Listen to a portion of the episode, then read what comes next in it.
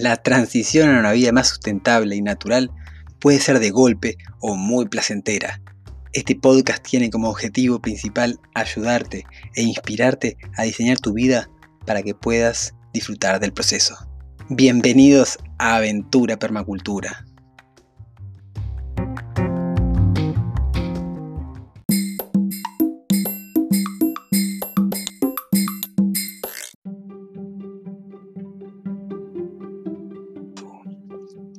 Pero muy buenas a todos, a todas, aventureros, aventureras. Acá estamos en un episodio nuevo, ya segunda semana, 14 episodios de este podcast Aventura Permacultura. Y hoy, para quienes vienen siguiendo el podcast en orden, estamos frente a la tercera ética de la permacultura. Una ética que quizás tantas veces nos ha llevado reexplicarla y explicarla en los cursos y poder reflexionar en torno a ella y, entender cómo es, es, tan profunda como superficial como la podamos ver, ¿no? Entonces, bueno, es una ética que sin duda, si pusiéramos atención en ella y si pusiéramos en práctica lo que nos lleva a reflexionar, toda nuestra vida cambiaría. Porque la ética es el reparto de los excedentes, es el límite al consumo y el límite a la reproducción. Vamos a ver qué sale.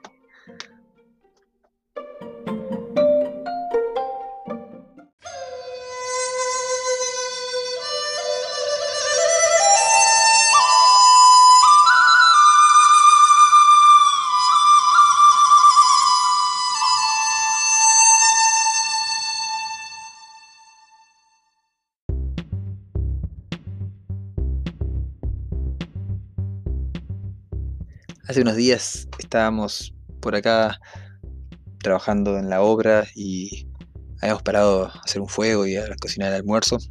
Y de repente vemos que, llega acá un señor caminando. Vivimos a 20 kilómetros de cualquier polo urbano, o sea que no llegan personas caminando a no ser que vivan cerca. Y resultó ser el vecino que se ve al otro lado de la loma, así. Que él veía como nuestra casa avanzaba desde desde su casa y un día decidió venir a conocernos. Entonces, bueno, este vecino llegó y bueno, y ahí le mostramos la obra, cómo iba quedando. En ese momento no tenía ni paredes, nada, era como estaba la estructura, el techo y bueno, y empezamos a, charlar con él y yo le pregunté si hacía mucho que vivía acá y me dijo que su madre bajó al pueblo a, a parirlo y que a los dos días estaba en la casa de nuevo y que desde ahí estaba ahí, que no le gustaba mucho el pueblo. Así que está, ahí empezó esa relación con, el vecino acá, con Mauricio, tocayo además, porque yo soy Aldo Mauricio.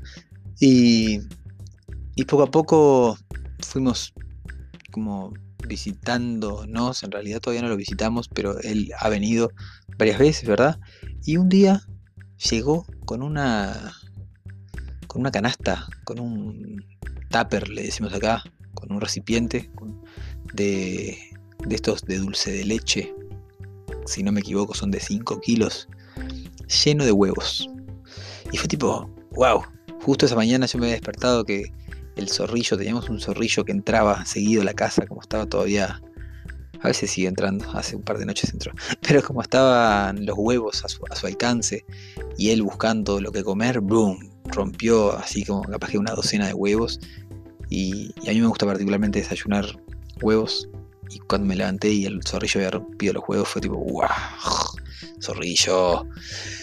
Cuestión que esa mañana, de sorpresa, cayó Mauricio con todos estos huevos y fue como, ¡pa! ¡Qué bendición! ¡Qué, qué, qué, qué abundancia, ¿no? Como poder recibir un regalo así tan simple, pero tan significativo y tan importante como el alimento, ¿no? Y desde ahí ha venido también varias veces a traer limones, a traer huevos, nosotros le hemos dado alguna manufactura, no sé, me acuerdo de Nati, él le dio garrapiñada un día, así, maní con eh, caramelado. Y se me trabó la lengua con maní con garrapiñada. Es maní caramelado, le decimos acá garrapiñada en Uruguay, y le dio, y a, la otra siguiente vez Mauricio trajo azúcar. Y bueno, ¿Por qué estoy contando esta, esta, de alguna manera, esta anécdota? Yo la verdad que en un momento, cuando me di cuenta que tenía un vecino que, que no necesitaba que yo le dé dinero para, para que él me dé sus huevos, sino que él estaba abierto en realidad a compartir su excedente, a compartir su, su abundancia. La tercera vez que, vino, le, hasta le ofrecimos varias veces, che Mauricio, te los compramos. Y no, yo, ¿para qué quiero?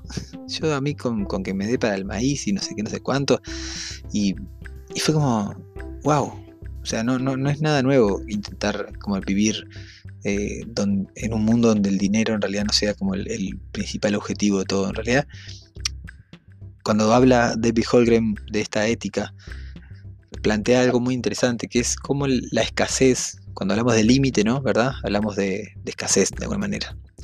Y cómo en realidad en la naturaleza la escasez no existe. Y también cómo en realidad en nuestro mundo humano la escasez generalmente es mediatizada, es, generada por los medios. Sacando, él cita, por ejemplo, la hambruna o algunos casos de, en la naturaleza, no por, por la intervención humana. En realidad la escasez generalmente es lo que fomenta el consumo y lo que fomenta la reproducción. Esto puede ser como muy polémico y, me encantaría que, también que, participen, que puedan dejarme sus mensajes. Yo sinceramente no sé si dónde podrían dejar un mensaje porque todavía no estudié muy bien esta plataforma, pero bueno, ya tienen eh, mi Instagram es Aldo Ferré Bio y también tengo un Instagram para Aventura Permacultura, pero a cualquiera de los dos me pueden enviar mensajes.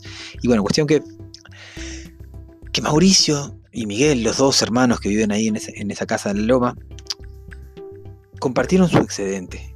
la última vez que vino me dijo, no, 70 huevos había. ¿Yo qué voy a hacer con 70 huevos? Tenemos nueve gallinas que ponen huevos todos los días y somos dos acá y no, fíjate, me dice, yo le doy alguno, algunos huevos al que, al que me trae acá porque ellos reciben como las provisiones de, de un vecino, le lleva las provisiones un vecino cada tantos días. Entonces yo le doy algunos huevos al que me trae el maíz, no sé qué, y, y, ¿qué voy a hacer con 70 huevos? Y es verdad, si quizás no los compartiera, los terminaría, los terminaría echando a la basura, al compost, porque sinceramente para dos personas 70 huevos son un montón, sacando que además todo el tiempo están poniendo huevos las gallinas, ¿verdad? Entonces, ahí cuando, cuando podemos apreciar los regalos, ¿no? cuando la naturaleza y el humano, eh, de alguna manera la intervención humana, porque a veces hablo de la naturaleza y del humano y yo dentro de mi visión estaba muy claro que somos parte de la naturaleza y que estamos como, como un elemento más. Pero la intervención humana ahí sigue como un elemento aparte que muchas veces está bueno tomarlo en cuenta. Y ahí fue como, wow, hay muchos excedentes en la naturaleza que, podrían ser redistribuidos y no sirve de nada. Por eso David Holgren me habla de, ir más allá de la sustentabilidad. Y la ética del reparto de los excedentes me parece que es, la clave para, para, para ese ir más allá. De no solamente preocuparme por yo estar pudiendo ser sustentable, pudiendo tener mis necesidades satisfechas, que básicamente a eso me refiero cuando hablo de sustentabilidad, sino que también poder ayudar al otro a también lograr su sustentabilidad y ayudar al otro a aprender, enseñar, compartir no solamente los excedentes de, información, productos, sino también como el afecto, como el, generar vínculos eh, abundantes, ¿verdad? Entonces, e-, esa ética tiene como estos apéndices del límite del consumo y del límite de la población. Que el límite de la población, como todo en la permacultura, es muy relativo al lugar, ¿no? Y muy relativo a, que sí, a ver, si estamos hablando de población en la ciudad, población que, no, que no produce eh, y que además que consume cada vez más, eh, sin duda que hay que poner un límite. Ahora, si estamos hablando de población que, está, que está en lugares donde básicamente no, no hay población, no hay, no hay una densidad de población en ese, ese espacio y además están trabajando para la regeneración, bueno, yo ahí no sé si...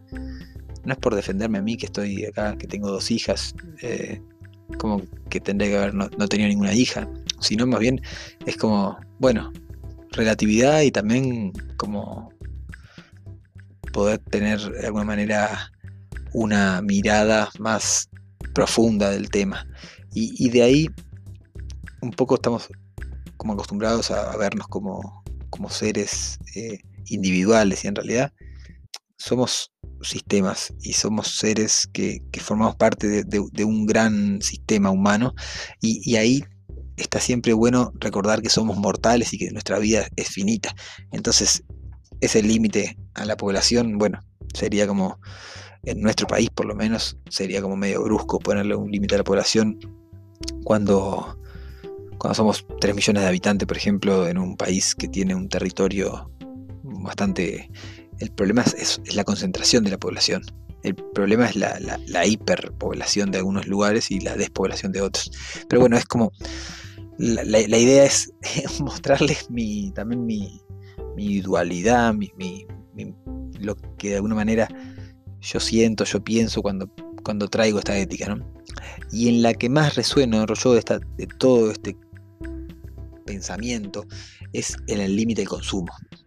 El límite del consumo, y esto cuando hablaba al principio en la presentación de, que puede cambiar, si nosotros pudiésemos aplicar el límite del consumo, podríamos cambiar drásticamente el, así lo que, lo que vivimos, lo que somos como, como humanidad, ¿verdad? Porque la mayoría de, las explotaciones, la mayoría de, de, los despilfarros de alguna manera que, tiene el humano con la naturaleza son, producto de, un consumo desmedido que tenemos como, como consumidores, ¿verdad? Como, como, seres humanos, como poblaciones. Ese consumo desmedido eh, fomenta que, que, a su vez también es fomentado por los medios de comunicación, ¿verdad? También es fomentado por la educación, también es fomentado por el estilo de vida, también es fomentado por el status quo, también es fomentado por, los gobiernos, por las políticas, por todo lo que sabemos que, es fomentado y que el consumo está bien. Si yo consumo, estoy bien. Si no consumo, soy escaso, tengo escasez, no, no califico, no pertenezco.